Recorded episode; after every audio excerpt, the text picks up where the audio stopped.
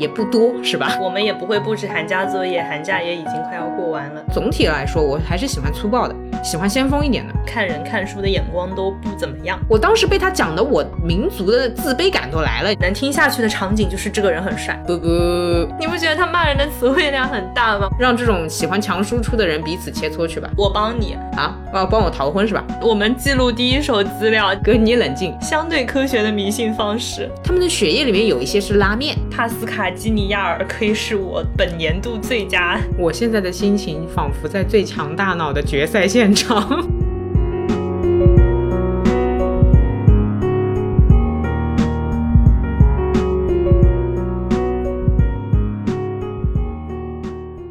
欢迎来到新一期的路人抓马，这里是正处在春节假期尾巴上的川，这里是已经回到自己房间里面准备开启工作模式的悠悠。哦呦。好像你比较香，哎呦，提早进入工作模式有利于下一段工作效率的提升。毕竟你那个，我们今天录完之后，你就要剪辑了嘛。不录了，算了，明天录吧。就是好好放个假，没必要。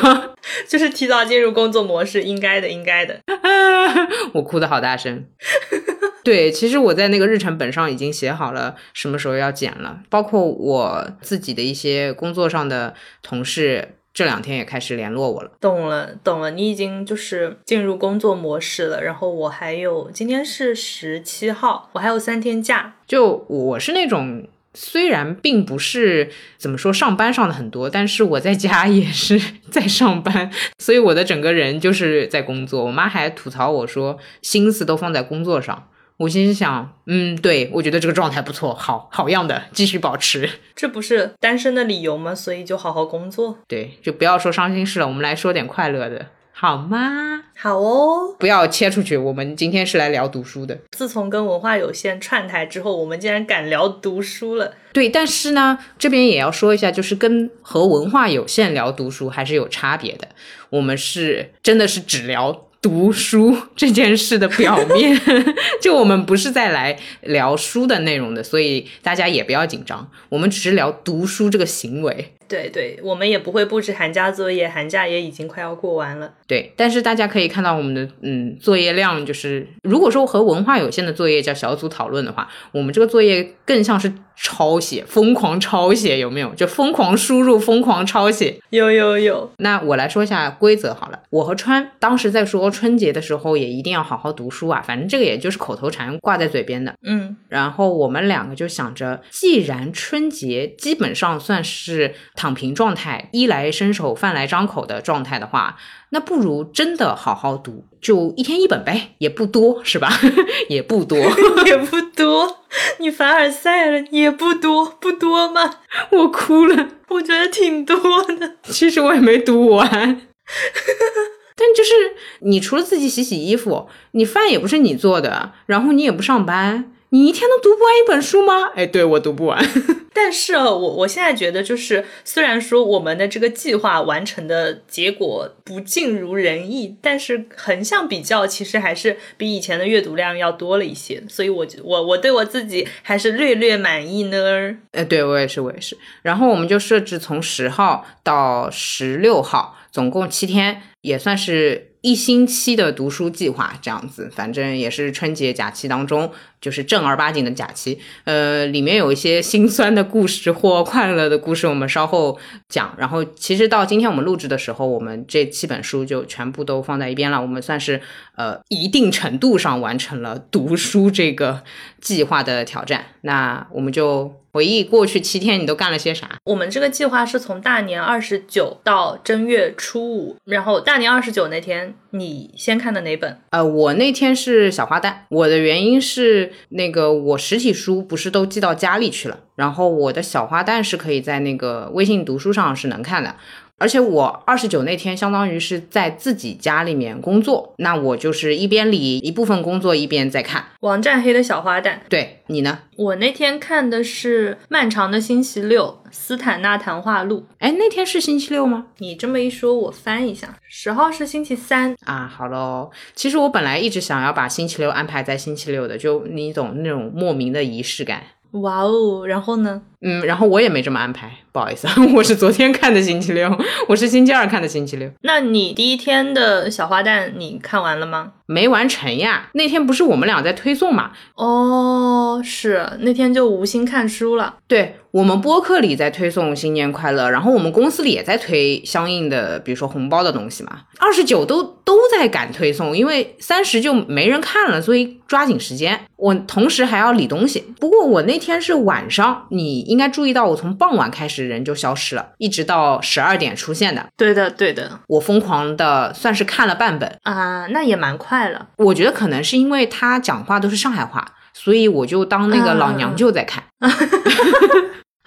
什么奇怪的比喻啊！但他真的就是。小花旦真的，他的那个文风，我就觉得仿佛你在我耳边讲上海话，而且是那种上海普通话。比如说，我不是有的时候会讲一些上海话翻译成普通话，我然后我们自以为别人能听懂，但其实别人听不懂。比如说什么什么一缸，什么什么混枪水，什么什么翻毛腔或者扎台音，其实别人也不知道你在说什么。王占黑，因为我之前也看过，他一直都是讲上海话的，所以我很喜欢这个作者的，很有劲。但我觉得他很厉害的，就是他能够把上海话用汉字写出来，就是用普通话的形式给表达出来，然后他会让我觉得，哦，原来平时听到的这些话翻译成普通话是这么写的。我觉得也算是他的本事，因为比如说扎台音这种词，我们大概心里有个想法是哪三个字。但我们也不敢确定的写出来，因为怕写错别字。真的玩到书面上，我觉得他也是挺花心思。我因为不是很 local，所以我也是需要别人带着，然后我才能进入到这个语境的。我喜欢王占黑，就是因为他总是能唤起我的上海话记忆。理解，我一个没有记忆的人都觉得 像有人一直在旁边就是讲上海话这种感觉，就能大概脑补出来，因为你平时肯定多多少少也听到过嘛。然后他这么一写，我就觉得哇，就是为什么他可以发语音，他地道的，他有些词我都是小的时候学起来很很艰难的学会的，还要问我有些我也不知道。他要不要去考虑编写类似什么人教版上海话教材这种？我觉得他可以参与到这个怎么说上海话的传承的事业当中吧，因为不是现在也说这个方言逐渐没有了嘛，因为挺有劲的这个方言。对的，对的，很多人对上海话的说法就说，嗯，它的成长历史比较短，所以这个方言不够完整。比如说不像你们宁波或者不像帕特里克的重庆话，它就是可以把文学作品读完的。但是你会发觉上海话很多到了某些词，它就会替换成别的词，音读它会很港，会很傻，所以它会试着用别的词代替。宁波话也无法就是一句话照样的读下来，就是有些词在方言里面就是翻不出来的。哦，那就是江浙沪通病。但我的那个方言也不是特别好啊，我懂。呃，我是看了有一些那个沪语。怎么说算是沪语宣传大师？他们是说音读也是都能读下来的，但是真的搞就是真的，你一听你就觉得确实有点难，不像比如说不像四川话，它就是可以溜下来啊啊，就是会觉得平时就不会用这个词，就在方言里面就不会这么说。对呀对呀。你突然问我，我就啊，我们这么说吗？就是不知道，好像这个好像上海人不用这个东西一样，就是会换个说法。去大润发那一段，我印象其实还蛮深刻的，所以我也不知道你们那边小的时候是不是这样。但是我记得我们当时刚有世纪联华、大润发、易买得这种，我们确实就是挤班车的，真的有这样的事情啊，就是坐公交去大润发。我外婆他们特别喜欢坐。就是他描述的那个场景是真实的场景，仿佛就在我家小区旁边的那群老人，你知道吗？真的是这样，惊了。呃，我家原先是离那个所谓的大润发远一点，我们家旁边那个叫世纪莲华或者叫易买得，然后现在呢，我们家搬的离那个大型超市又近了一些。嗯，但我经过那个大型超市旁边麦当劳去买一点零食的时候，还是会看到那些人拎着塑料袋赶班车的。在我的初高中的记忆里，嗯，那个故事对于我来说，他就是描写了他自己下班，然后跟一个男人一起去怎么说，坐了一下大润发的班车，然后在大润发里逛了一圈。整个这样一个故事，让我就是觉得我做了这样一件事情，让我跟他一起怀了一次旧。这简直就是春节怀旧最佳，你知道吗？对对对，很巧的是，我父母家进行了一个房屋的置换，就是我在那个屋子里面是最后一趟年，之后我过年要在别的地方了。嗯。所以我就觉得一切事情，包括你读的小说的故事和你的生活状况，都在有的没的交集，然后又擦肩而过的那种感觉，非常微妙。哦，我就觉得好像这个故事就是写在我的小区旁边一样。哇，那还怪亲切的。但是如果明年你们搬了家之后，你那个时候再读这本书，它可能描写的也是你的小区旁边的事情。对对，因为我们家换来换去都是那片地方，没错，呃，没错没错。而且我我就像那个小说里面的女主人公一样，我平时不坐这个班车，我也没坐过，理解。可能有点瞧不起吧，你懂。然后也可能有点就是觉得啊，这个东西哪里能到，也不去关注它。然后曾经上海地区还出过那个出过一个吐槽或者说搞笑的段子，说就是如何通过乘大型超市免费班车上班，有这个段子的。哇然后他们就写那个路线图，哇塞，所以这个事情对于我们这群，对于我们这个年纪的小孩儿，然后又特别瞧不起这种大型超市班车的人来说，特别的好玩，你知道吗？惊了。那那这个班车现在是没有了吗？确实，他的班车就减少了。现在谁还坐班车了？也是哦，现在都地铁了吧？或者就是公交，因为公交也不贵。我应该这么回答，就是现在都快递了，网购了，啊啊，也是也是，对吧？对吧？你甚至都不用出门，然后也免邮，然后也不存在那个交通费用，嗯嗯嗯。所以免费班车这个诱惑力就降低了。那那个网站黑它是哪个年代的？因为我我是一个读书之前完全不做功课的人，所以我就开始发问。我默认他是跟我们同龄，但是我现在查一下，因为我看他语气，我觉得就是九零后。啊，这样的啊，因为我感觉就是，如果是同龄人的话，他讲的其实是你的小时候发生的事情，但我会觉得小时候为什么他的记忆可以这么清楚，我就会觉得他好像应该是等到更加记事一点的时候经历了那些事情。哦，查到了，九一年，啊。比我大三岁嘛，够记这些事情了呀。三十岁，好的哦，我就觉得，哎，姐姐讲故事特别的可爱，你知道吗？特别好笑。我在读这篇小说，包括他其他的写弄堂里的那些阿姨大妈，我就觉得她像是她带着我穿梭这些弄堂，说小的时候你是在这里怎么样的，我是在这里怎么样的。那些阿姨哦，哎呦，操哦，这家毛脚女婿又上门了喽，怎么怎么，然后讲着讲着那个上海话就出来了。网站黑是男的还是女的女性啊？这样的啊？看那个文风，谁知道你们上海人、上海男人讲话是什么样的？我也不知道，我震惊了。哦，小姑娘，小姑娘，这个是这个，我好像是通过文字来感受到的，就是我没查之前，默认她是女孩子。如果她是男生，我会惊讶一下，小姑娘呀我会觉得这个名字就很 man。，no，就是小姐姐呀，哎呦，就是上海嗲姐姐呀。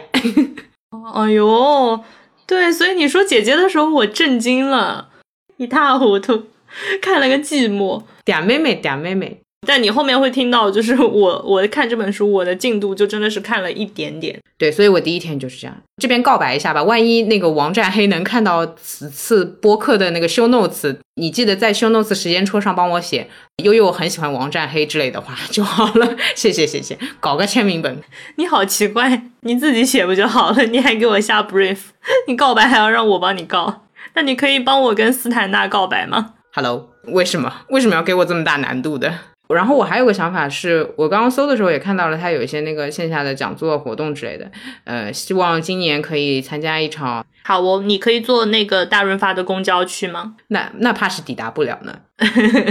欢喜呢呢，笑死了，疯了。对，这个就接入到你的那本书，因为我想起来那个斯坦纳在《漫长星期六》里面也谈到了语言的对人的影响，我就想说，果然。如果有作者用比较上海话方言去写东西的话，我还是会更有亲切感。那肯定啊，那肯定。我记得之前看到一个学语言的老师，他说的是，你说话翻译过去是走入别人的脑子，你说别人的语言是走入别人的心。哎呦，我当时就被甜到哇！哎，等等，再再来一遍。你如果说你说话，然后通过别的方式去翻译过去，它进入的是别人的脑子，但是你直接开口说对方的语言，你是在进入别人的心。哦哦，是哦，哇，所以你要学日文吗？为了读村上？对，就是哪怕你很蹩脚，但是，嗯，如果万一不小心路上偶遇到什么东西，你哪怕可以用日文表达一句“我喜欢你”，呃，虽然是虽然他是听得懂英文的，他英文也很好，对，但不一样，对吧？对吧？对，你要随时做好准备，万一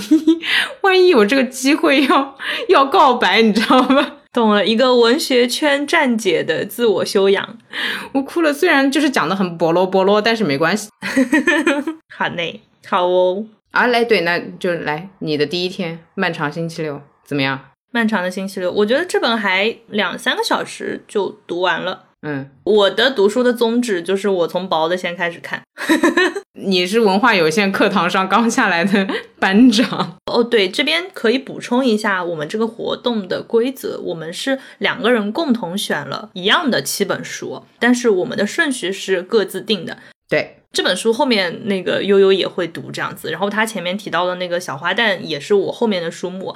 总的来说，就是作业量是一样的，就是先做哪个后做哪个的问题。对，没错。我是六号到的家，所以十号就属于那种迟迟不想翻开寒假作业。那既然时间到了，必须得做了，所以我就先挑一本薄的，我就想缓慢进入一下，把我不是很想读的书放在后面，然后把我比较感兴趣的放在前面，这样子。懂了，懂了。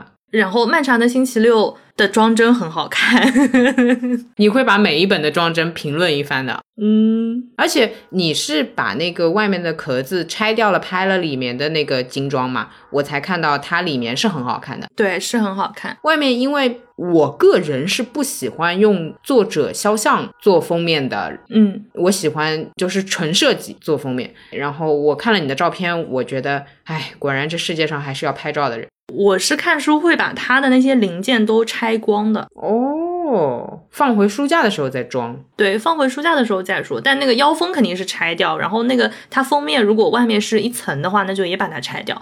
放回书架的话，那如果你把外面的拆掉，你可能就是比较难辨认，因为它它里面是那个硬面的，然后它又不是英文，然后它的书腰上面也就只有一个。符号就是也没有那个书名，所以到时候放回书架肯定是就是连着它的皮一起。但是看的时候就觉得哦，还还蛮美的，手感也挺好啊。明白了，明白了。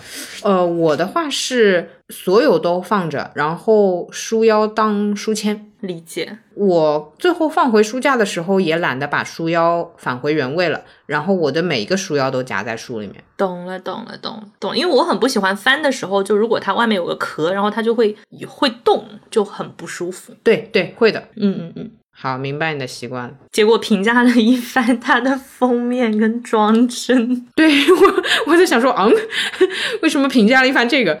我一个颜狗。那这个我关于他的故事，我放到后面再讲。嗯，对，这个作为我寒假阅读的第一本，然后我在里面读到过有一段，就是他讲阅读的那个事情，我就觉得还挺贴切的。当时的那个环境就是我在自己家里，然后那我。我我妈妈也在家，我们家又跟外婆家和我表妹家住的很近，所以就是一天当中他们会动不动就过来串门。没错，因为过年我我就是也没有躲到自己的房间里面看书哟。不像那种以前可能周末或者做作业什么的，我就呃进自己房间，房门一关什么的，因为就是来来来来往往的人很多，然后你在里面躲着，就是也不太礼貌。是的，是的，是。对，所以我是坐在客厅看的，会频频被打断啊，哎，也是蛮艰难的。对，然后我在里面读到那个斯坦纳说，他有一段讲阅读需要一些特定的先决条件，人们并未充分注意到这一点。然后他说，首先他需要非常安静的环境。他又说，安静已经变成世界上最昂贵、最奢侈的东西。在我们的城市里，安静和黄金一样昂贵。是的。我当时就觉得哇，说的太对了！天呐，这个老头子非常的犀利，也非常可爱。对，然后他那个首先他说完那个安静的环境之后，他又说第二个条件是要有一个私人空间，房子里要有一个房间，即使是很小的房间，只要能和书共处，只要是我们能在没有旁人的情况下跟书一起对话。然后我当时就觉得膝盖疯狂中箭。我又坐在客厅，旁边的人还时不时的跟我讲几句话。他后面讲到第三点就是要有书，然后我就觉得这三点我只满足了第三点，就是我至少把我要读的七本书给准备好了。但是安静的房间，就是安静的环境跟私人的空间，我其实都在一直被打断当中。但是我又觉得，因为既然是春节挑战嘛，我我会觉得这种被打断是春节限定，春节就是这个样子的。对对。因为我记得也有些人会故意挑战嘈杂环境，然后在嘈杂环境里面阅读的。啊，对，当然他很聪明了。我觉得环境如果比较恶劣，也能看出来这本书合不合你口味。对，是的，有些书就可以在客厅，有些书就是坐在客厅就完全没有办法看。是的，我们不小心讽刺了某一本我们都不怎么能读的书。好呀，好哦，那第一天就是这样过了。对，那我们进入到第二天。好，第二天就大年三十了哇！哦，哎，我觉得吧，大年三十还要说自己要读一本书，真的也 也就我们俩这种自虐要做得出来的事情。是这样的，我因为第一天没读完，然后我想第二天希望是能读完，所以我开启了异国奇谈。因为我总会觉得日本文学我是 OK 的，嗯，但在日本文学再喜欢。也拼不过大年三十的春晚，你就算不看，你肯定要跟父母坐在一起，大家一同聊聊天嘛。对的。你第二天是什么？我第二天也是异国奇谭，巧了呀！哎呦，巧了呀！你为什么选这个？因为它薄啊！啊，也是因为薄。然后它装帧也怪好看的，古奇润一郎的异国奇谭。我就也总以为自己能看日本文学，你知道吗？就是对自己的误解。啊，我之前接触古奇润一郎只有那个英译礼赞。哦嗯。我对美这个东西就是有一些比较粗暴的理解和粗暴的审美观，尤其像日本那种隐晦的那种，或者说是阴郁的那种美，我自己是很仰慕、很欣赏，但我呃，我我搞不出来。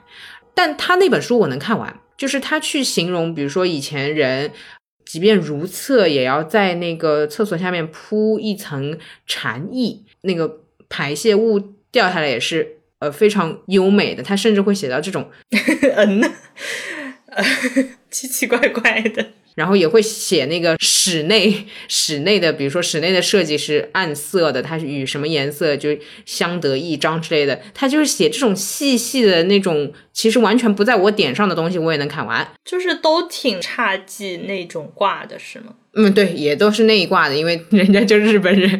对对对对，异国奇谭没有太出乎我意料，果然还是认识的古奇润一郎君呢。懂了，我的感受虽然没看完，但是哦，你也没看完？对，大年三十不是看不完吗？我记得当时那个我们聊天说这个，你说你是一边跟父母看春晚，一边还能够读这本书，我就觉得你怪喜欢的。后面有一个原因是我不想困困的把它看完，我想要呃等到闲下来，就像斯坦纳说的，闲下来跟他独处的时候跟他对话。嗯。懂了，懂了，懂了。看春晚那个时候，我正好看到他在杭州了，然后他在写那个杭州的那些女的在火车上把手熬成那个哭哭字形，我就觉得哇，哭！原来我们中国女孩在日本作者心目中是这样一种形象。对，然后同时在看他找妓女啊之类的，我就觉得哦耶，南京、杭州这样子美。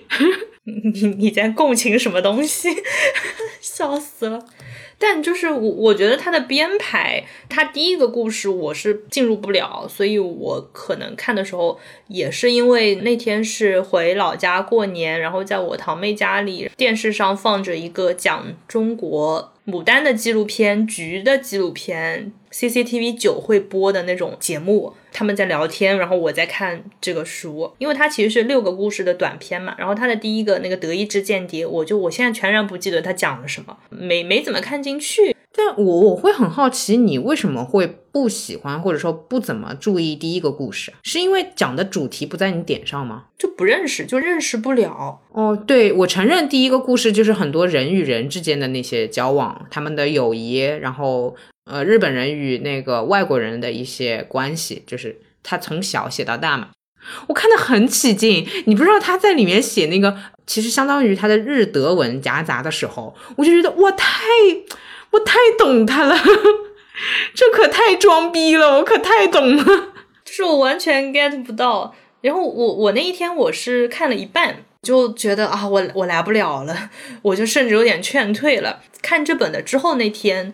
看完了当天要看的书之后，我又接着去看了这个他最后那个秦淮夜、西湖月，然后天鹅绒之梦那几个故事，我倒挺喜欢的。懂了，懂了，懂。就是他前面的就劝退，但是我后面重新捡起来看他后面讲那个杭州的故事的时候，我就觉得哎，就是突然怪有味道的。所以我可能需要在某一个心情很好的日子，再重新的 从头去看那个《德意志间谍》。我可太喜欢《德意志间谍》这个故事了，相当于两个日本人跟一个外国人学习那个德文、学习法文嘛。然后他就说自己对吧，学呃学习英文，然后又说自己怎么英文又学不好啦，然后还在那边熬一些什么 practical English 这种，就是。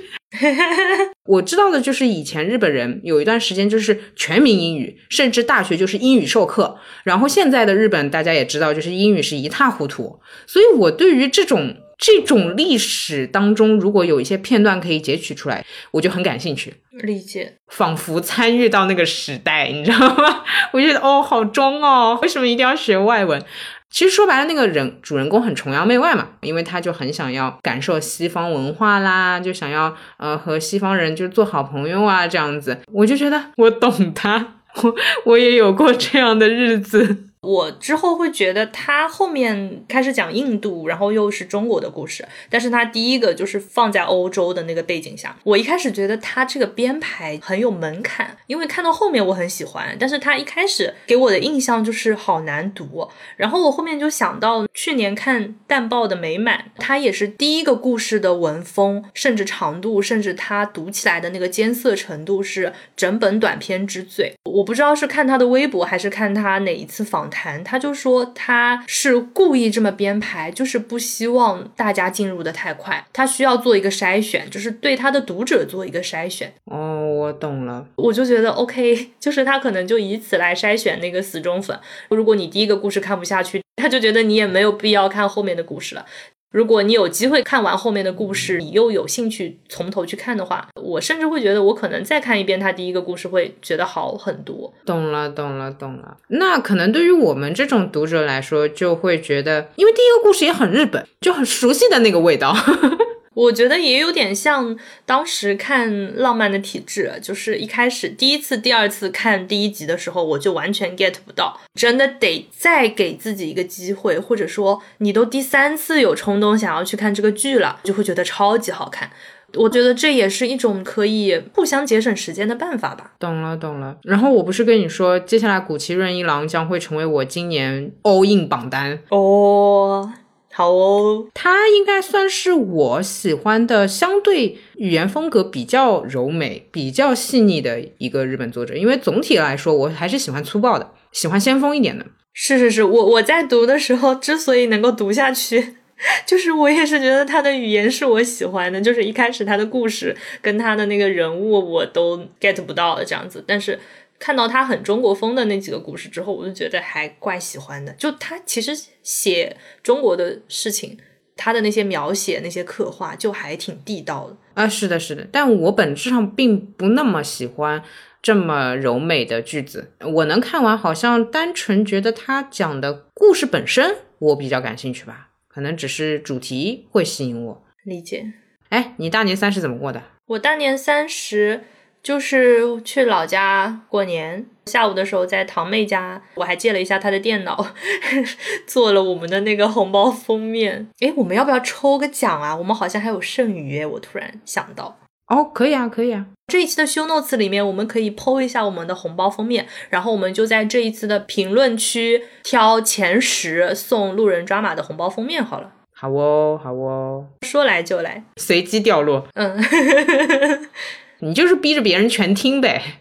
那现在节目也才进行了十几二十分钟，如果这里都听不到的话，那对吧？这就是我们这一期播客的得意之间谍。好冷，好哦。哦，对，然然后就是晚晚上又接着吃完饭，然后又回到了现在自己住的家里。懂了，懂了。我大年三十就是，反正就一直跟父母一道嘛。我们今年也没怎么走亲戚，看看春晚，跟大家一起吐槽一下春晚，然后找找破绽啊，就差不多了。我就跟着你拜年。啊，对的，对的，对的，我们和很多人线上拜了一下年，希望明年可以真实见到一些今年约了要一起玩耍的人。好哦，那古奇润一郎再见。过年了，过年了。第三天，哦哟，第三天是我的噩梦。哎呀，大年初一是我的噩梦，第三天简直是我读书状态最好的一天，我天哪！呕吐。我来吧，来吧，来吧。那那个，既然我这么呕吐，我来郑重其事为大家介绍一下，大年初一我们阅读的是来自法国的帕斯卡吉尼亚尔。我的我的天，我名字都念不清楚。吉尼亚尔，基尼亚尔，它是两本小故事，一本是《罗马阳台》，另一本是《世间的每一个清晨》。好喜欢哦！我就想说到这里，剩下的话筒交给你，好吧？我绝了！你知道吗？那天我中午就读完了这两本书，你继续，你继续，我一点儿都不想说。就是我一开始我就放不下，我就一口气读完，而且这一本是我坐在。坐在家里的客厅，然后我妈在旁边走来走去，我也完全可以无视掉，一口气读完了这两本书，导致我这一天的整个阅读状态都非常嗨。我读完了那个帕斯卡的这两本之后，还倒回去看完了《异国奇谭》的另外一半啊！你是这么看完的？对，因为就是今天的作业完成了，然后我就去补了一下昨天的作业，这样子。然后我甚至还在我的 Kindle 上面读了三分之一之前没看完的书，所以我这一整天我在豆瓣。上疯狂马克，就还有人评论说你这个阅读速度也太快了吧？但其实另外两本就都是收尾嘛，相当于这一天的整个状态非常嗨啊！我可太丧了哇！我送你好不好？你一本用来看，一本用来藏，好不好？好像也是可以的。我来说一下，就是你的审美品味真的跟我不太一样。我也能看完吧，但是我能看完它也是因为它够薄，你知道吧？如果它真的再厚一点，或者说这两本坐在一起，我怕我读不完。还有就是，我庆幸的是，他第二个故事那个世间清晨的故事是跟琴有关的，就跟音乐有关，相当于我还懂一点，那我还有兴趣看下去。但第一个那个雕刻匠嘛，本来对版画雕刻也不是很有兴趣，然后他又是讲一个雕刻匠，相当于一个职业，一个追逐，一个梦想。还有就是太细了，就是对于我来说，其实就是一句话故事，但是他能够写这么不短的两个小段子，这个作者实在是让给你了。你以后遇到类似的作者，请推荐给我好吗？虽然现在才二月份，但是我看完帕斯卡这两本书的那天。我就觉得我当即可以宣布，帕斯卡基尼亚尔可以是我本年度最佳、本年度最爱作家。哎，那我要问你，帕斯卡和温特森二选一，选谁？这一年我就选帕斯卡呀，因为温特森我好像除了他最新的那一本我还没有买到之外，别的能看的我都看完了。然后我看完帕斯卡的感受就是，这不就是法国版的温特森吗？法国版男版温特森。不想理你。对我，我也可以说一下，就是我们每一天都会在朋友圈 PO 一下自己看完的这本书，以一句话或者一段故事进行一个介绍。这两本啊，我我真的是绞尽脑汁想，我对它的介绍文案应该是怎么样，然后好不容易挑了一个跟提琴有关的，算是我大概能理解、能 get 到有点共鸣、有点共情的一段，就是写了一下。我就哎呦，做完了这个作业，做完了，好吧，还好这作业少，有毒，简直送你了，送你了，送你了。我超喜欢它里面的一些那个情绪的表达，或者说它的一些比喻跟描述。这两本书我都划了很多我喜欢的句子啊，这种看的特别开心啊！我再给你讲一下我的生活插曲，就是它不是分成两册嘛？大年初一我堂妹来我家，嗯，我堂妹是个水瓶座，所以我俩其实某种程度上很像，因为又是同一个血脉，又是风象星座。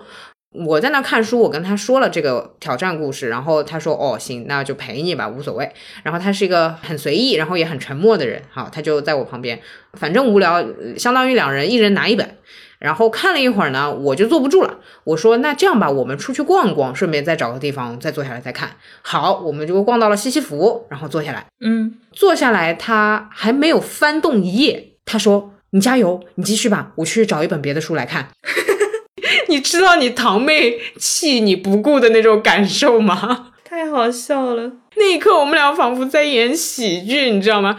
他好像突然反应过来，对哦，这边有很多值得看的东西。我在干嘛？我为什么要浪费这个时间？他说：“你继续吧，你加油，加油。”然后他就把书往我这边一推，然后他就找了一本那个，他是喜欢看悬疑推理类的，他找一本悬疑推理。嗯嗯嗯，我这两薄本，我看几页啊？没几页吧，两百页一共，每本一百页左右，相当于我好不容易爬完了两百页的东西，他五百页的悬疑侦探也刚刚合上。我的天！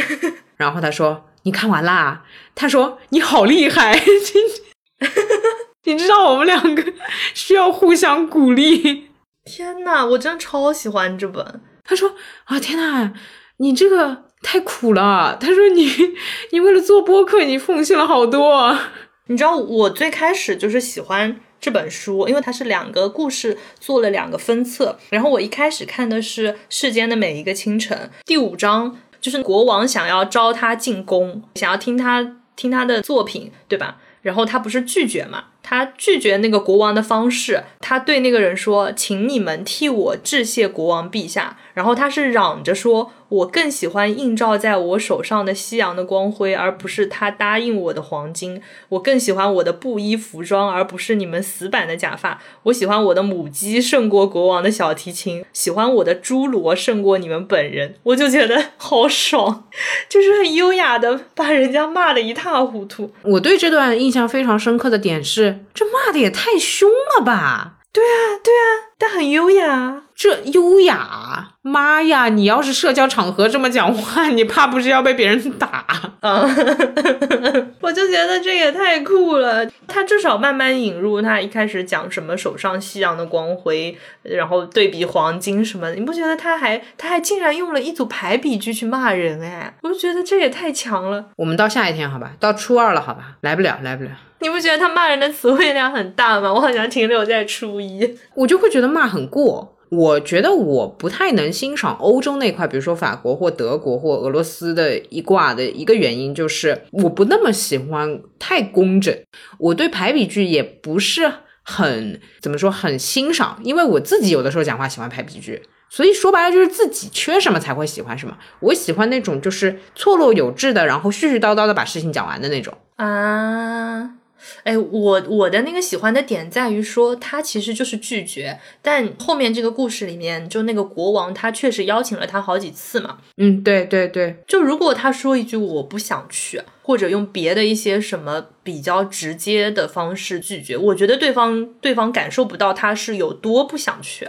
但是他都能说我喜欢我的母鸡胜过国王的小提琴了，我就觉得对方总该知道了吧，就总能拒绝掉了吧？啊，我懂了，果然不是我的需求，我想要的就是我不需要你们有多懂我，你知道吗？我甚至当时看到这一段的时候，我心想是你要说那么多干嘛？就是我会想说不需要别人懂你好吗，老头子？对啊，但是就是要拒绝啊，不然的话，生活当中我可能可能是因为我要拒绝的那个场合，经常不太会拒绝。我懂，我懂，我懂。或者说，我说一句我不想去，然后别人可能还会追加，那你你为什么不去？不考虑一下吗？之类之类的。这个后面的好几个回合就很浪费时间，不如一次性我直接一个原子弹告诉你，我就是有这么不想去啊。我懂你了。或者说我更享受的拒绝的场景是别人说，嗯，悠悠，我们去吃饭吧。然后我说我不去。如果别人就此为止，皆大欢喜。如果别人问为什么不想去，这个时候我才会跟他说，我并不喜欢你。就我自己并不会因为这个多的流程而感到疲惫。我喜欢这样子被别人追着问。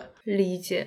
嗯，所以我我想说啊，就是别人才提了一下你，你这个太我太炸了，我惊了。对啊，对啊，对啊。一次性拒绝掉，就就不想给别人有后路，因为可能我第一次拒绝，第二次拒绝了，然后我怕别人再说下去，我会拒绝不掉。对对，对对，对的，对对，所以我就会觉得他这种他这种讲话方式实在是太舒适了。好，嗯，你听出了我的疑惑吗？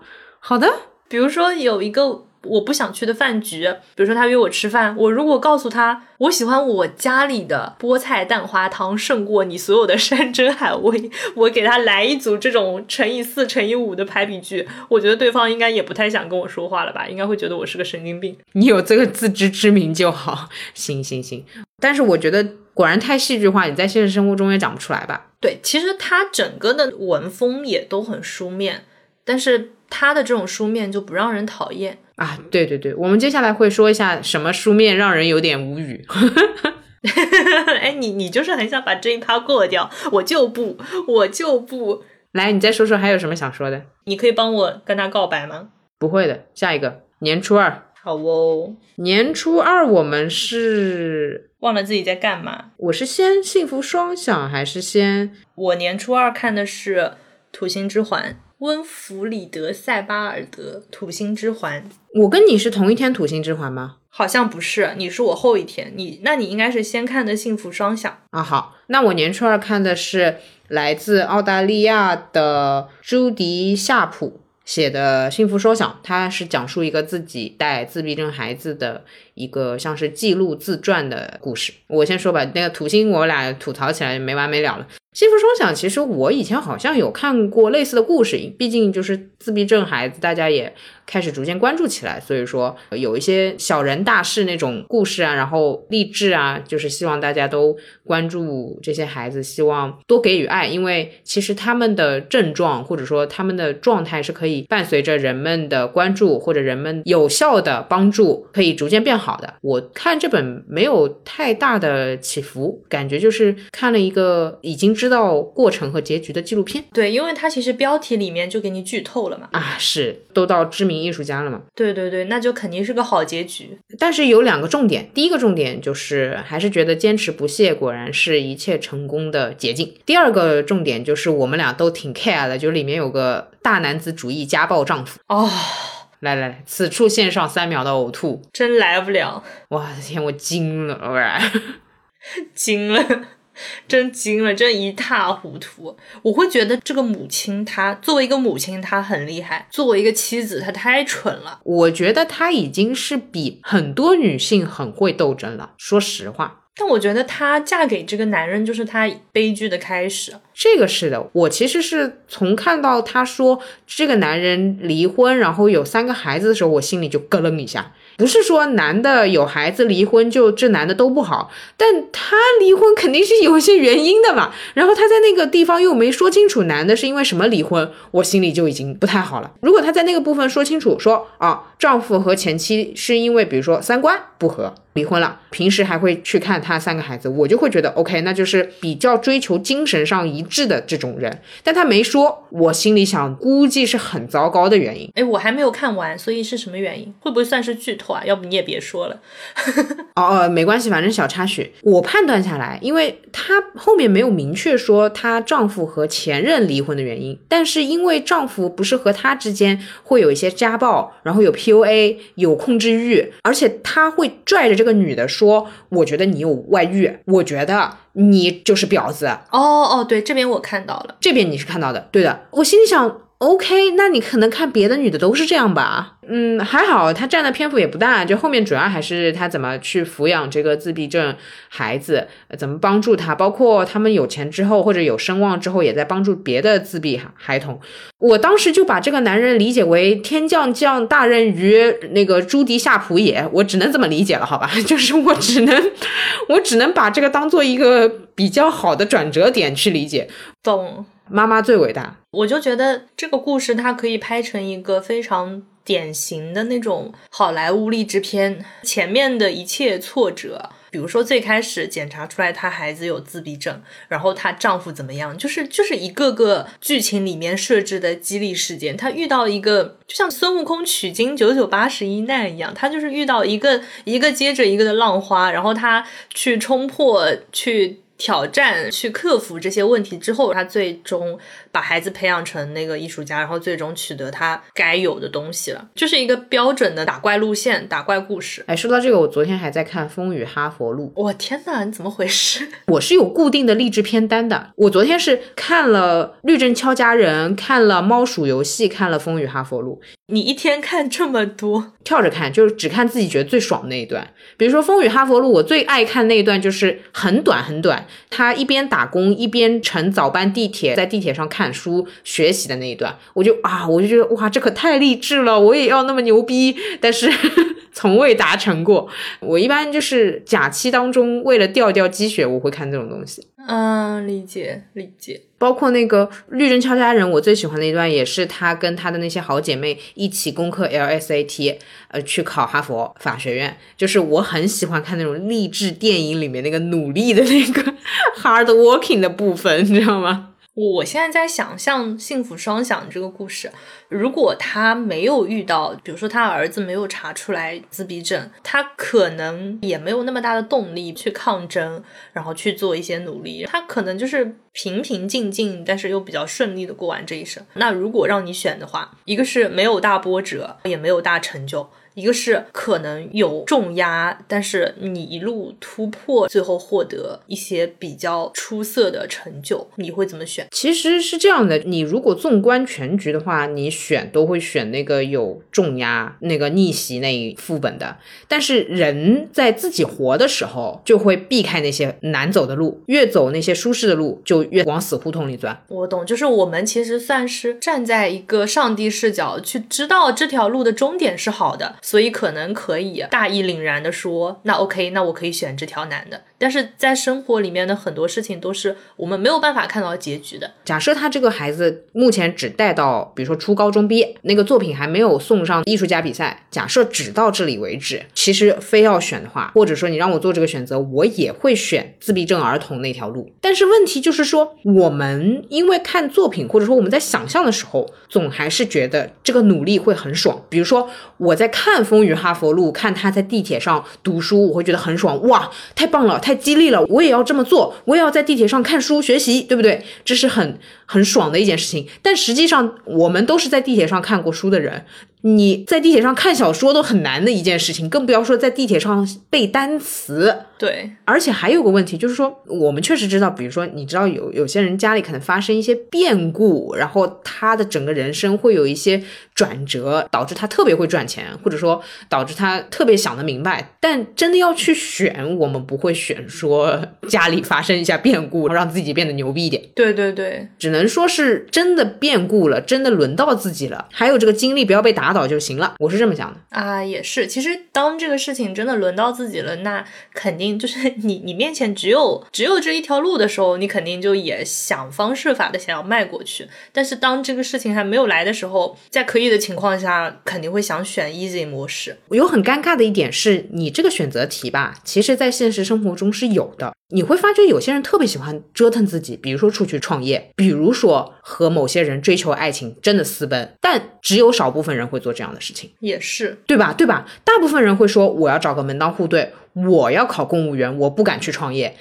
那确实活着活着就是，也不是说不好，就挺普通的，就是那样。那也只有创业的能进福布斯榜，那也不可能一个公务员进福布斯榜啊。风险和收益并存的事情都是。但我觉得我们是那种会有一点冒险精神的，所以看我们的三十几岁吧。现在我们还没有到可以选择的这个点上。但是到了三十几岁，我们会面临选择，我们会面临说，我们打保守牌还是打冒险牌？好哦，期待那个时候我们可以录一期播客。你有没有发现，以前我们充会员充两年的时候，你还觉得哇，那就一定要更新两年了。而现在你已经在跟我预约三十几岁录播客了，你变了，多好的选题呀！哎，那个标题我都想好了，女主播三十二，我们做了一个大决定，怎么样？挺好的。可以可以可以可以可以可以，哎呦，快笑死了！然后我我也许会分享一个我逃婚的故事，我帮你啊，啊帮我逃婚是吧？到时候做了这个决定，我就给你打电话，我说。你现在走到某某路跟某某路的交叉口，那边旁边停着一辆白色的沃尔沃。你开了之后，导航我已经给你准备好了，油也已经加满了，你就把它往哪里开。然后你到某个 like 机场或者是港口，你的那个机票或者船票我也给你准备好了。然后你的护照正在那边某一个储存柜的几号几号，然后你的密码是多少？然后你取了之后，你就直接等等一下，等。等一下，哥，你冷静，是逃婚不是逃亡，好吧？我只要从婚礼上走出来就可以了，这个东西不需要那么长的路线。我不是在这个国家里面生存不了了，我我那个未婚夫也不是说什么政界大佬，好吧？你你怎么回事？哦 哦，是哦，那那等一下，那这样你还是上那一辆白色的沃尔沃，然后我。导航的终点是可能上海某郊区的一个录音棚，好吧，我就在那儿等你。我们记录第一手资料，记录你逃婚当下的心路历程，该录就录，别错过。我觉得吧，你看吧，所以第二种，第二种就特别现实，所以现实就是没有电视剧那么有意思，太没劲了。那是的呀，那是的呀。那你自己不要飞机，不要怎么样的，你可以拿了那个护照跟机票，我们去日本录，我们去某个想去的旅行地录。好，行，知道了，知道了。如果逃婚的话，就好好的玩一把，好吧，好吧。怎么这么约的？怎么有这么约的呢？怎么就那么难？约逃婚，哎呦，太好笑了。哎，不是你自己想想，交换戒指的时候，他如果跟我来一句说，我想了想，还是要卧室里面放电视机。哎，我真的脏话都骂出来，走走开，你走开，你不走我走，哇，气的我。哎，那个走归走，戒指拿走。啊，好的好的，一定一定一定，好的，没有问题。好，成交。哦，对，我要开始骂《土星之环》了啊！来了来了，该轮到你了，来《土星之环》来吧。也不能说是骂，哎，这本书怎么说呢？这本书我们一开始在选书的时候，它是我第一 pick 的一本，第一轮你爆灯的那一本，对的。它的装帧真的巨好看。其实新明说的那个整体的装帧，我都还挺喜欢的。《土星之环》这一本是所有算是他们今年新书里面我最喜欢，就是一眼相中，觉得好好看。然后名字我也喜欢，就各种我都喜欢的一本书。对对对，我当时选的时候心里也是觉得，呃，穿上挂，然后我就带着那种做作业的心态去去面对它了，也没有什么太大期望。嗯嗯，对。然后我现在反省，我现在回看这七天我看书的顺序，我可能也知道。怎么讲呢？知道自己看人看书的眼光都不怎么样啊，哈哈哈，是吧？哈哈，就是不然，如果我真的够喜欢的话，我也不会放到第四天才去读它嘛。说白了，哎，也是哦，就是真的够喜欢的话，其实也会迫不及待，不会因为它厚你就避而远之。对的，我这本书是看了一半。感受是什么呢？这个之前有看过介绍，哎，你看就还是喜欢的，甚至会看一些介绍。然后他是以一种游记的形式，他可能走到某个地方，然后他就会说，哎，我我走到这里，我想到什么了？我想到某某作家，我想到某某大人物，我想到在这边发生过什么事情。他的那个脑子里的信息量非常非常大，整体的感受就是有一个年长的男人跟你一起在某街区散步，他散步到每个地方都。有很多话要跟你讲，他的那个语言又是非常复杂的长句子。其实他这一卦的语言我是 OK 的，我觉得他的描述是精准的，只不过就相当于说一整篇文章都是好词好句啊。我我当时不是跟你说嘛，我因为现实生活中的有一个朋友就是这个程度的，他确实知识上也比我们高，然后记忆力也确实很好。他本身自己的专业就是跟历史相关的，所以跟你散步的时候，他就是一直嘚嘚嘚嘚嘚嘚嘚嘚嘚。对对对对对，然后就是信息输出。然后我记得你说过，你有一个很崩溃的点是他没有观点，当时不就笑嘛？我说我那朋友也没有，他就是告诉你。对，所以我就觉得。这本书就像一个人在我旁边跟我输出这些信息，我后来找到了他的那个命脉，就是说我什么时候能够忍受这样一个人在我身边一直滔滔不绝的讲话，什么时候我会觉得他话太多了，他能不能停下？我能听下去的场景就是这个人很帅。好，那我那朋友不合适，不能叫很帅，但确实是一个，就是你说的很对，就是一老男人啊。对，就我我就觉得都这种情况了，如果身边这个人真的是，虽然这样。讲起来有点肤浅，但是他。真的够好看的话，我会觉得他说什么都是都是好的，就我会觉得我很崇拜他。但是如果这个人他他的，哎呀天哪，我好肤浅。就如果这个人他的长相、气质、形象不是我喜欢的，那我就会想说，你可不可以直接讲重点？你可以省略你那些修辞，你可以直接把故事告诉我。没有没有重点啊，对。然后他就会说没有重点。那这个人你为什么呢？我为什么要跟你走路？我为什么要花时间多知道一点东西不好吗，小姐？我想。想要这个体验更好一点，他告诉你的这些故事，嗯哼，他浓缩一下，怎么讲呢？你花出来的时间是成本。同样，我走了这段路，我听到这些故事，那我也希望我整个过程是非常愉悦的。在我面前讲述的这个人是美的。如果这个人他不够美，或者说我跟他走路，我需要忍受，甚至可能我觉得一起在走，我都有点没面子，在路上被人看着盯着这样子，我为什么非得见面聊呢？我们微信聊不好吗？哎呦，我可快笑疯了！我当时看的时候，我的感受就是特别亲切，就像我那个朋友，因为我记得跟那朋友逛书店，他是那种翻任何一本书都可以给你来一句，比如说你知道谁谁谁女婿是谁吗？你知道什么什么东西的进程到哪里是怎么样吗？他可以这样子给你去介绍一本书，你知道吗？他他不仅是单方面输出，他还给你出考题，哎。我当时翻这本《土星之环》的时候，我觉得 OK 已经比我那朋友好多了，友好程度加满了，他也不考你。当然，我《土星之环》最后没看完，没看完那个原因是我也并不那么频繁的跟我那个强输出的朋友见面。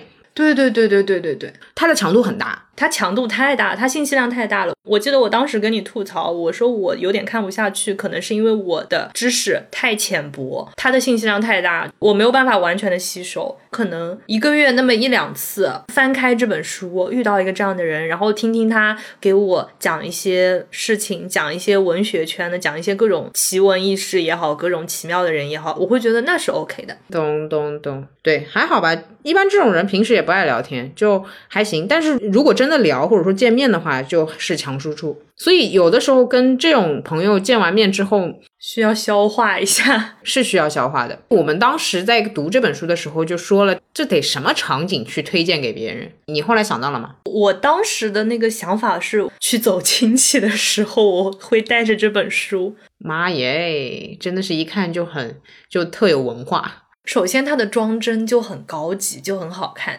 其次，它也不是那种不能被家长看到的书。我记得我小的时候，初中的时候放暑假，我去我堂妹家里玩。我堂妹的父母两位高中的教师，我当时看村上春树的《一 Q 八四》，我阿姨她翻了翻那本书，然后她说。好像尺度还是有点大的哈，就她当时这么说了一句。那我觉得，我如果带着土星之环出去，这本书是非常安全的，它也是足够足够酷、足够好看，也足够让你可以以此来抵御别人。比如说那种无聊的亲戚想要跟你搭话，或者他想要向你输出一些什么事情，他想要说教你什么的，然后他问你你在看什么书？我在看塞巴尔德的《土星之环》，他讲述的是一个以他自己的行走过程为链条，然后他。想到的一切，巴拉巴拉巴拉巴拉巴拉，然后对方可能就默默走开了。比如说，他去研究英国的某个岛、某个庄园，比如说他研究某个文学史上的一个重要人物之类的，啊，是，就光讲到这里就够了。是的，就是讲到这里，别人就已经接不下去话了，也不会因此就是觉得你这个人没有 level 或者怎么样的。他 因为他确实就够高级，学识够渊博。不，我的话是把这本书直接推荐给了我前面前文所述的那个朋友。我说，呃，看一下你写游记的话，应该会是这个样子。我说的很中性，但其实我在吐槽他，你知道吗？我觉得他没有 get 到我，这让我很开心。就是这种人呢，他比较客观，他不会去。多揣测你话语当中的意思，他不会猜你是真的欣赏他，或者说在嘲讽他，除非他听到听到本期播客啊，然后呢，他就会说，嗯，好的，那你到时候借我看看，我就，哎呦我心里就笑的太好笑了，这个人，呃，就让他们这种让这种喜欢强输出的人彼此切磋去吧。哎，对我我还是想最后吐槽一下，就是他真的很喜欢写长句子。我刚刚翻到了我之前看的过程当中做的一个标记，我觉得这句话就很能很能呈现。他写的是冰冻的生活材料，燃烧的故事，对我来说总是有着特别的意义。我经常思考，内在的冷淡和荒芜，最终是否是借助一种具有欺骗性的虚饰卖弄，让世界相信可怜的心还处在火焰之中的前提。不管怎样，我的主保圣人据说日后在位于雷格尼茨河和佩格尼茨河之间的帝国森林的隐居居住中，还创造了许多奇迹。哎呦，我不行了，我没气了，我甚至不知道该怎么断句。他有些句子，我好想送他送他一千个逗号。我们可以停一停吗？你就会发觉他们真的全部都是信息，我觉得也蛮厉害的，真的会一直这样输出，对，就很客观，没有太多观点在这边事无巨细的跟你陈述。我觉得他们就是那种很冗长的纪录片，不是像那种电影情节，这个地方它是个特写，这个地方它是一扫而过的，这个地方是个大全景。那你知道它特写的部分肯定是有信息量的，尤其是那种侦探片，比如说特写了一把钥匙掉到地上，或者地上有一张什么纸，你就会知道后面这个东西是会。用到的，但他这个不是，他就是一个镜头就这样移过去，移过去，移过去，移过去，然后你你不知道它重点是什么，但是又他又给你觉得他每一句都是重点。对，所以你听他讲话，你必须那口气一直吊着，你不能有松懈的时候。对对对，那我们可能说，有的时候是立论，有的时候是结论，有的时候是呃个人主观的感情输出。那你还有一个就是起伏，你还有些地方可以放松一下，走个神什么的。他不行，你也不知道他哪句话是重点，你就得一直这样听着。对的，我就震惊。然后我记得那个塞巴尔德，他有一段是讲那个。荷兰人和弗里斯兰人从事那个飞鱼捕捞的活动，然后说什么一百年以后，每年被捕捞上岸的飞鱼数量达到了六百亿条。他他就讲很多鱼嘛，然后他说，面对这种几乎不可想象的数量，博物学家用以下想法来安慰自己：即人类只需对生命循环中不断继续毁灭的生物中的一小部分负责。此外，也推测说，鱼类的特殊生理组织能够保护它们免于感知在和死亡进行斗争时的害怕和疼痛，而更高级的动物会通过身体和思想来感受这样的害怕和疼痛。然后他就开始思考，他说：“我们并不知道飞鱼的感觉，巴拉巴拉巴拉。”对，没有人可以说我们知不知道鱼疼痛，我们只能知道它神经什么的。对的，我的点还停留在那六百亿条飞鱼到底该怎么办？他已经在关心飞鱼自己的感受了，我就觉得我我好肤浅。哎，我觉得啊，你如果跟这一类人进行社交的时候，你会有很多问题，但他们是不会回答你问题的。啊，对对对。他们真的会一直讲下去，就是挺有意思吧？只能说挺有意思，因为我本身就对各种各样的人很感兴趣。我确实高频沟通的不会是这样的人，因为呃呃强度太大了。我为为什么要每天寻求自己的那个智识被碾压的这种体验呢？不会。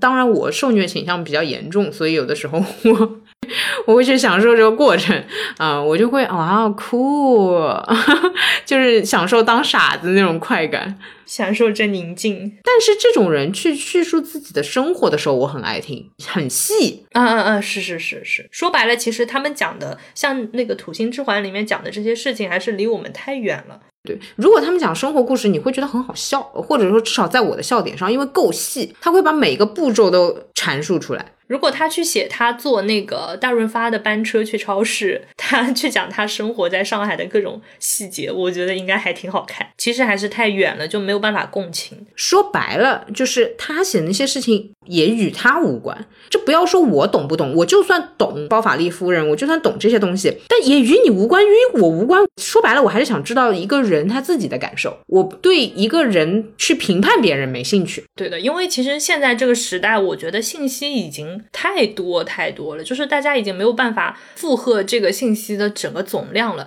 在这种情况下，我们更想听到的就是别人已经对这些信息做了一个筛选，或者做了一个评价。是的，因为你关注可能是你喜欢或者你厌恶，那说说你厌恶的原因。同样，大家在做一样，比如说喝一口水这样一个动作的时候，你能事无巨细到什么程度？我很好奇。对对对，哎，所以那朋友跟我讲平时生活当中事情，我听得可高兴，我觉得像在看小说，你知道吗？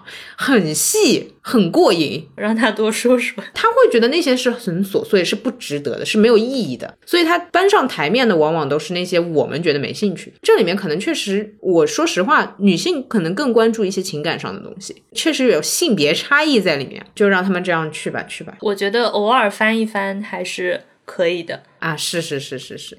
土星之环应该会是我的书架上面停留的非常久的一本书，就是常读的那一栏的书架上面。好的，那那个还剩三本，第五天你读了什么？你接下来是土星之环了。对我接下来是土星之环，那相当于也聊过了，就顺便一道聊过了。我继续就是拉面，拉面是你的倒数第二天是吗？我土星之环后面是幸福双响，你也正好跟我一起吐槽了。我要补充一下，就是经过了土星之环之后，我的阅读阅。读镜头大受打击。土星之环之前的书我都看完了，土星之环之后的书我都没看完。一下子做了那个数学卷子倒数第一题，就后面化学、生物全部都不想做了。对对对对对，就是累了。懂的懂的，寒假作业受挫。我的第六本是拉面，你的第六本是小花旦。还是我先来好了，我的比较简单，因为我拉面一页都没看。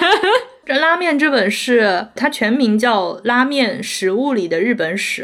他是一个英国人，我当时就挺震惊的，怎么讲食物里的日本史，但是是个英籍的作家哦，还蛮多的，因为我确实看了不少关于日本历史解说，都不是日本人在写，所以。我会蛮接受这个设定。你想，菊与刀都不是日本人写的嘛，所以这也暴露了我没有看过这本书。我刚翻开他的扉页，他说这本书仅献给亲爱的小长官妻子水鸟真美，感恩他无私的奉献，使我们执手相依，共度余生。我自当竭尽全力报答此情。所以，是不是他妻子是日本人？也许，因为也有可能他妻子跟他一起日本化了，取了个日本名字。我不敢说是啊，有可能。OK。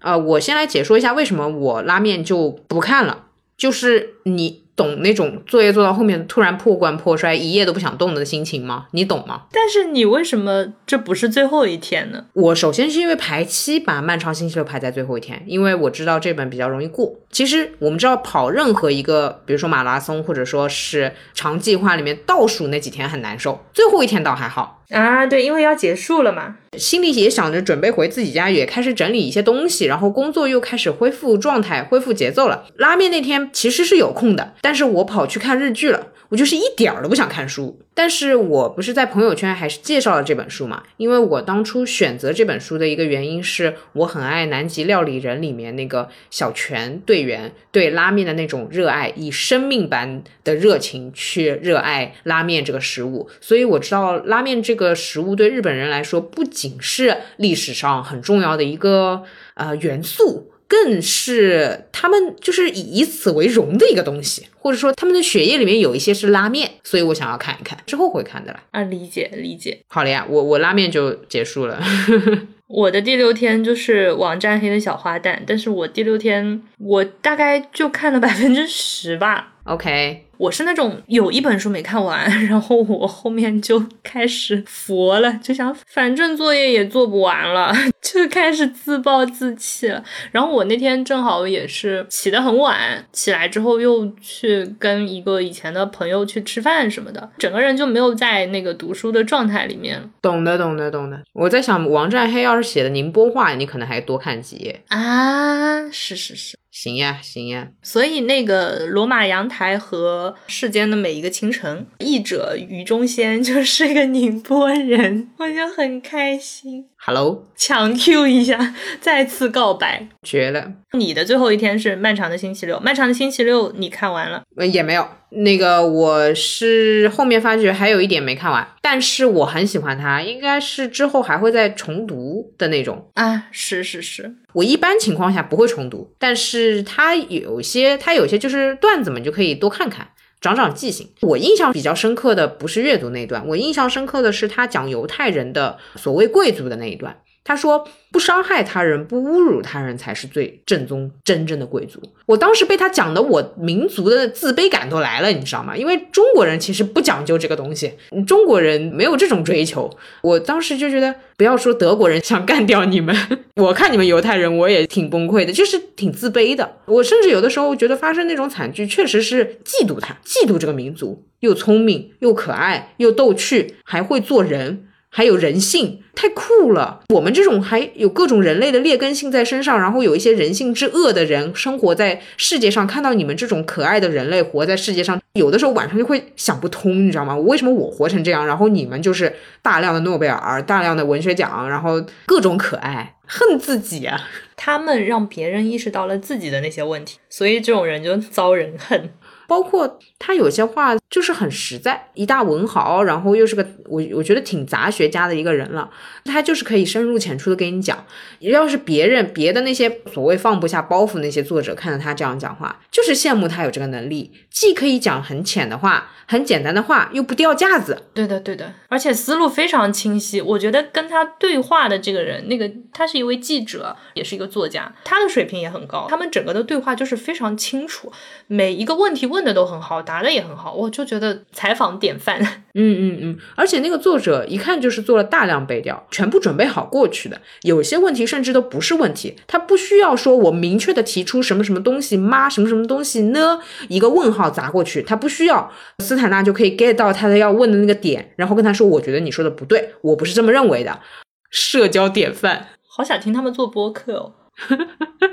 加上他又是那种多语种环境的人，一种语言就是一种思维方式，他可以通过不同种思维方式去思考不同的事情。有生之年能体验到的情况不多，但是能够看到他这样叙述、描述出来、分享给我们，我也觉得挺开心的，就很喜欢这个老头。是呢。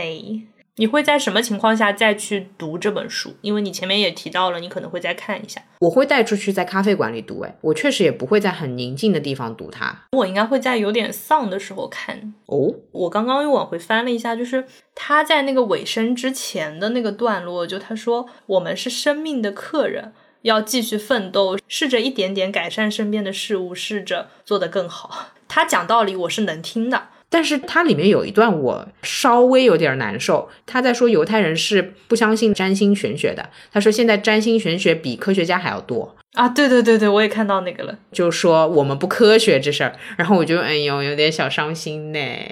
记得我之前在哪里看到，就是说大家开始试图寻找一些科学的迷信方式，你懂？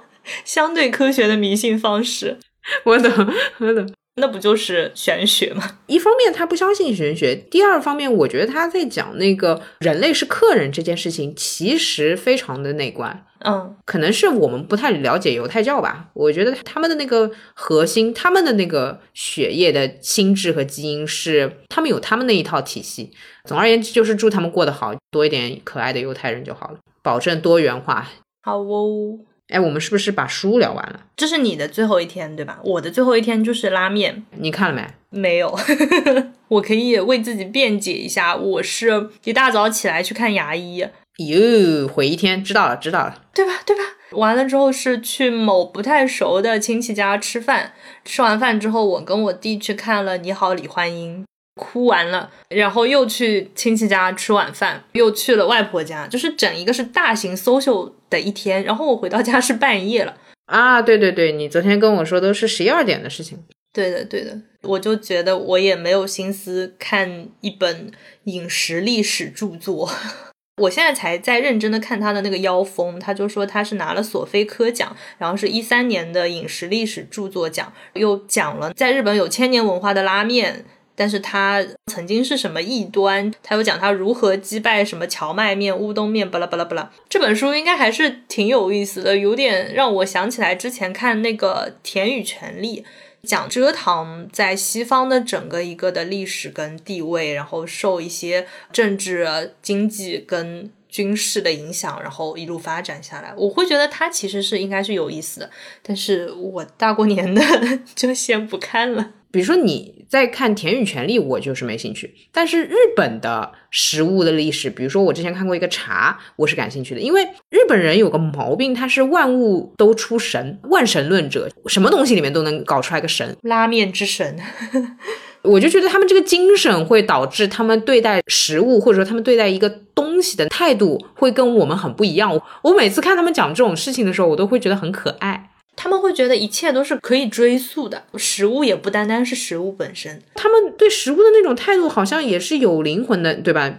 他们会说多谢款待，感谢要吃掉你了之类的。他们要跟食物先打声招呼，所以我会觉得看他们的食物历史，我是感兴趣，我就会很期待。真是一群很可爱的人。下次看完之后约个拉面局哦，在这等着我，可以，可以，可以，可以，拉面可以。好，我们的过年七天乐一点都不乐。我们的读书挑战复盘到此结束。我刚数了一下，我一共也就看完了三本吧，有一本是都没有翻开。总体来说，二月的战绩应该会很好看，因为接下来收个尾就可以了。可以，可以。对我们还有一个环节，就是抽查作业，抓马猜猜猜。那个在猜之前，我们先来那个，先说说感想。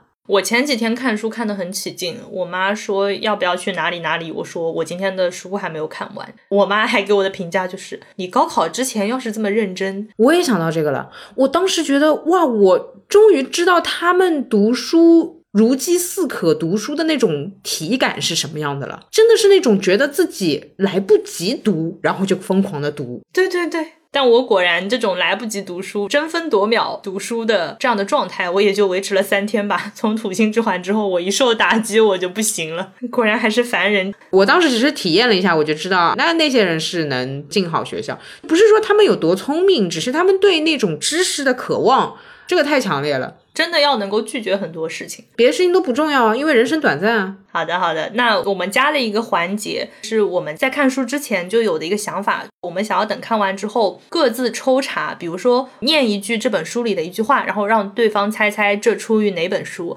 当时我们的设想是七天过完书都看完了，结果其实还有很多没有看，但是我觉得还是可以玩一下。对的啊，那这样子好了，我们猜的那个人去给对方定一个页码，对方随便翻出哪本书的这个页码，然后去找一句句子，然后就开始猜。呃，我的题目会比较简单一点，你所有的书都十七页，所有的都十七页，我觉得选三本吧，因为七本你按排除法你也能算出来还剩哪本了。那就来三本吧，那各三本，那我这边就十七页，所以我先受测试好吗？好哦。我看看，有的太明显了，我就我就放弃这本书了。嘿嘿嘿。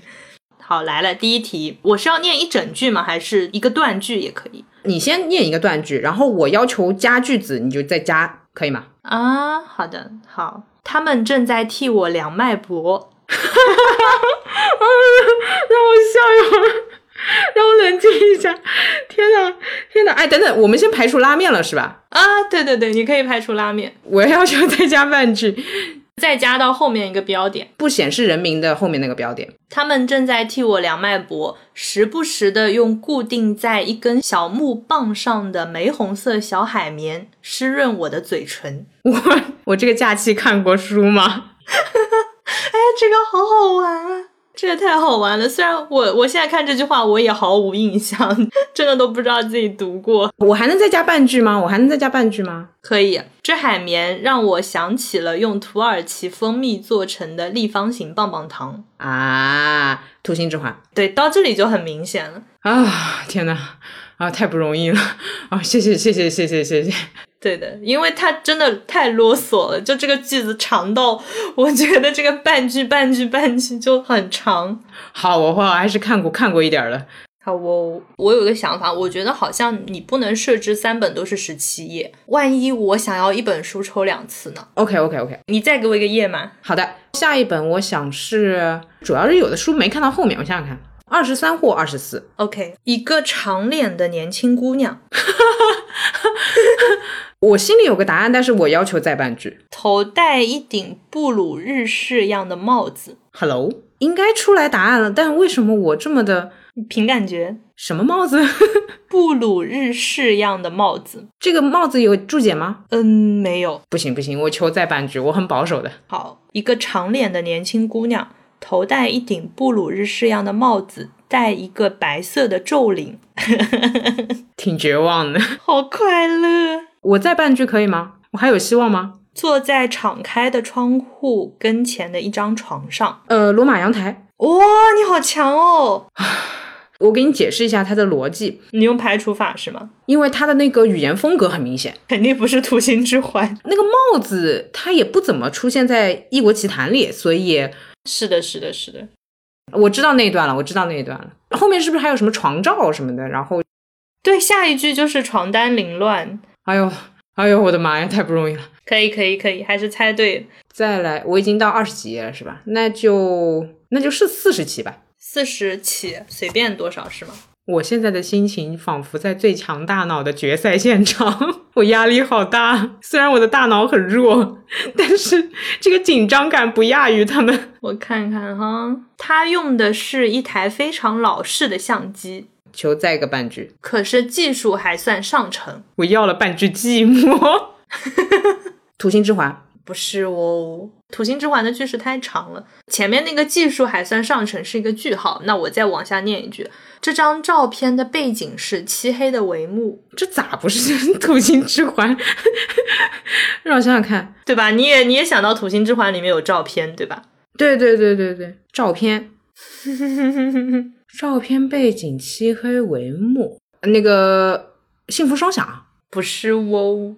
哇的天！那继续再再给半句，再给半句。全裸的年轻女子单肘支着腮颊，那好像也只能异国奇谭了，是吧？那我已经猜没了，都快。对的，对的，对的。哦，他去妓院了，是吧？就是那个第一个故事《德意志间谍》里面的。服了，平均水平就是四句。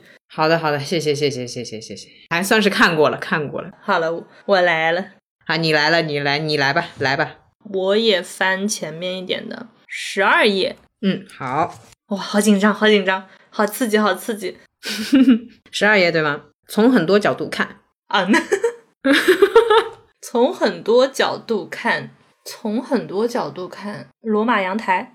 不不，不是讲版画的角度哦。啊，你很会猜，版画的那个角度已经在后面的描述了呀，已经到后面再去说他版画的造诣了呀。哦，也是，这是十二页，那你再给我半句。这都是我生命中至关重要的问题。那是漫长的星期六。对，没错。那这还挺好猜的，但是因为这句话毫无信息嘛，所以我就选了这句话。我一开始以为它是那个很多个角度看是真的那个角度，物理上的角度。你讲了后半句，我就知道它不是物理上的，它是那个可能是对吧？你你懂那个语言或者别的那个。从另一方面，从这方面，对的，那就能够各种排除 一些没有观点的书。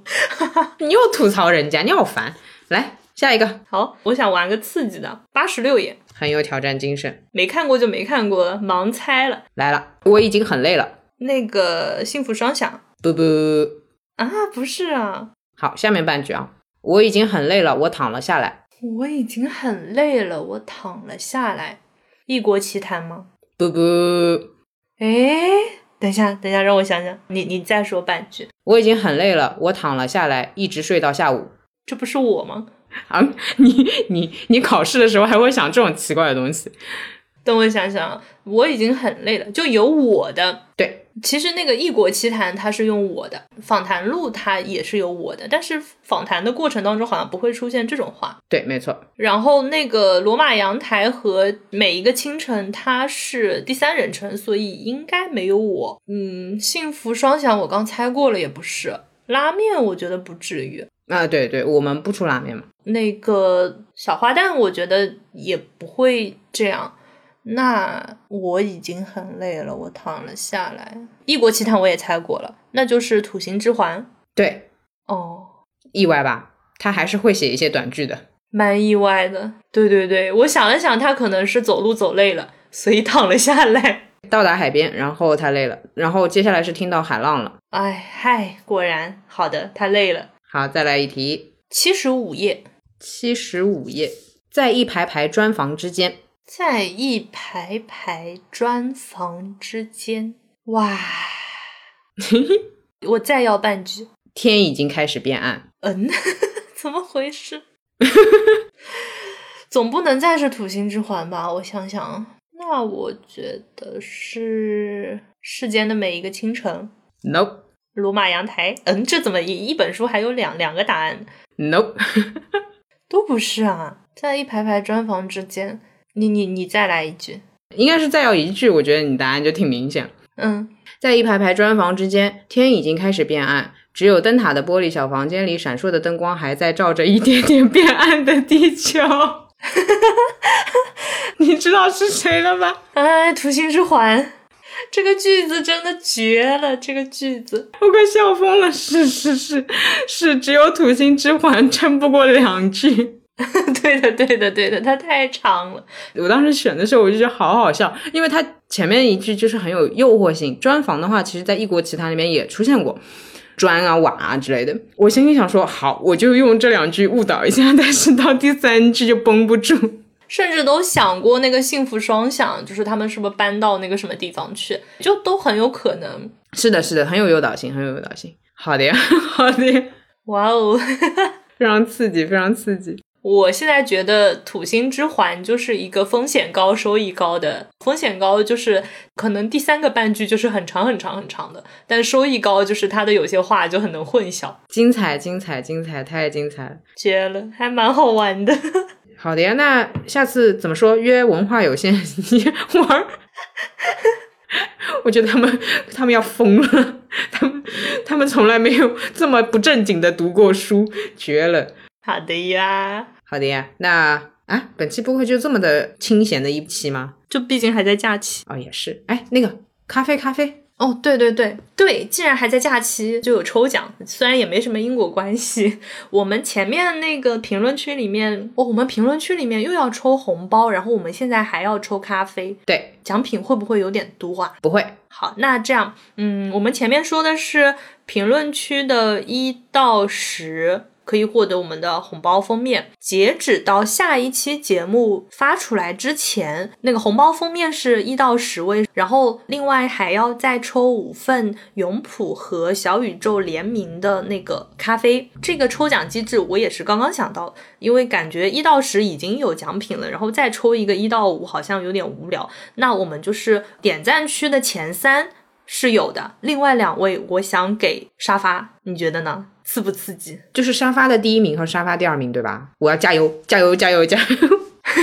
你你加油挤进前十好吗？汇总一下，就是评论区点赞排行前三名有永璞和小宇宙的联名咖啡冻干咖啡，我春节的时候就靠它了，你知道吗？回到家带了两盒。然后那个一到十名是路人抓马的红包封面，评论时间最早的两位也是联名咖啡。哇，我们这一期简直就是福利放送什么的，过完年发年货。嗯，晚了点哈。然后那个我们这一期读书挑战的这七本书，我们到时候也会贴在 show notes 里面。是，聊完了，好了呀，看书去了呀，扫荡了呀，嗯，收尾去了，对吧？那以上就是本期节目的全部内容。新的一年，大家依然可以在你常用的各项平台上面搜索“路人抓马”收听路人音，也欢迎给我们写邮件，我们的邮箱是 dramaboy at 幺六三点 com。如果你使用苹果的播客的话，可以去给我们打一个评分或者撰写评论。如果你想要加入路人抓马的听友群，可以在 show notes 里面寻找门神的联系方式。欢迎大家继续跟我们一起玩耍。新的一年。多多读书，哎，顺便评论区也可以分享一下你在春节假期里面读了什么啊？对对对，好呀，好的呀，那我们评论区见了。好，评论区见。好的，悠悠抢沙发加油。呃，不用给那么大压力，前十前十就可以。好好，那那就拜拜，拜拜。